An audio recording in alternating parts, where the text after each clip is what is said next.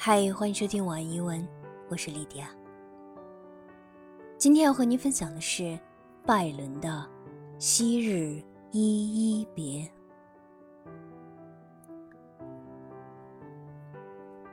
When we two parted in silence and tears, half broken hearted, to savor for years, pale grew thy cheek and cold cold I kiss. Truly that hour foretold sorrow to this.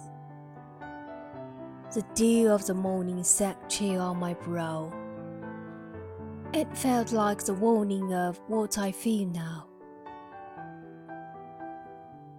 Thy vows are all broken, and light is thy fame.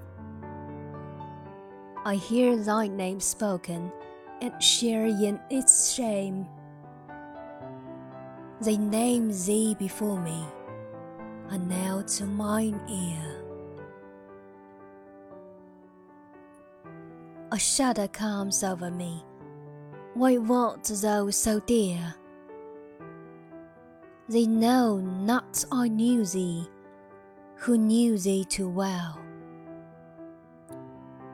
Long, long shall I use it too deeply to tell. In secret we met, in silence. I agree that thy heart could forget, thy spirit deceive. If I should meet thee after long years, how should I greet thee? With silence and tears.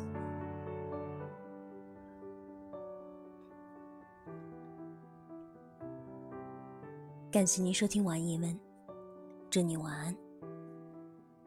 Good night.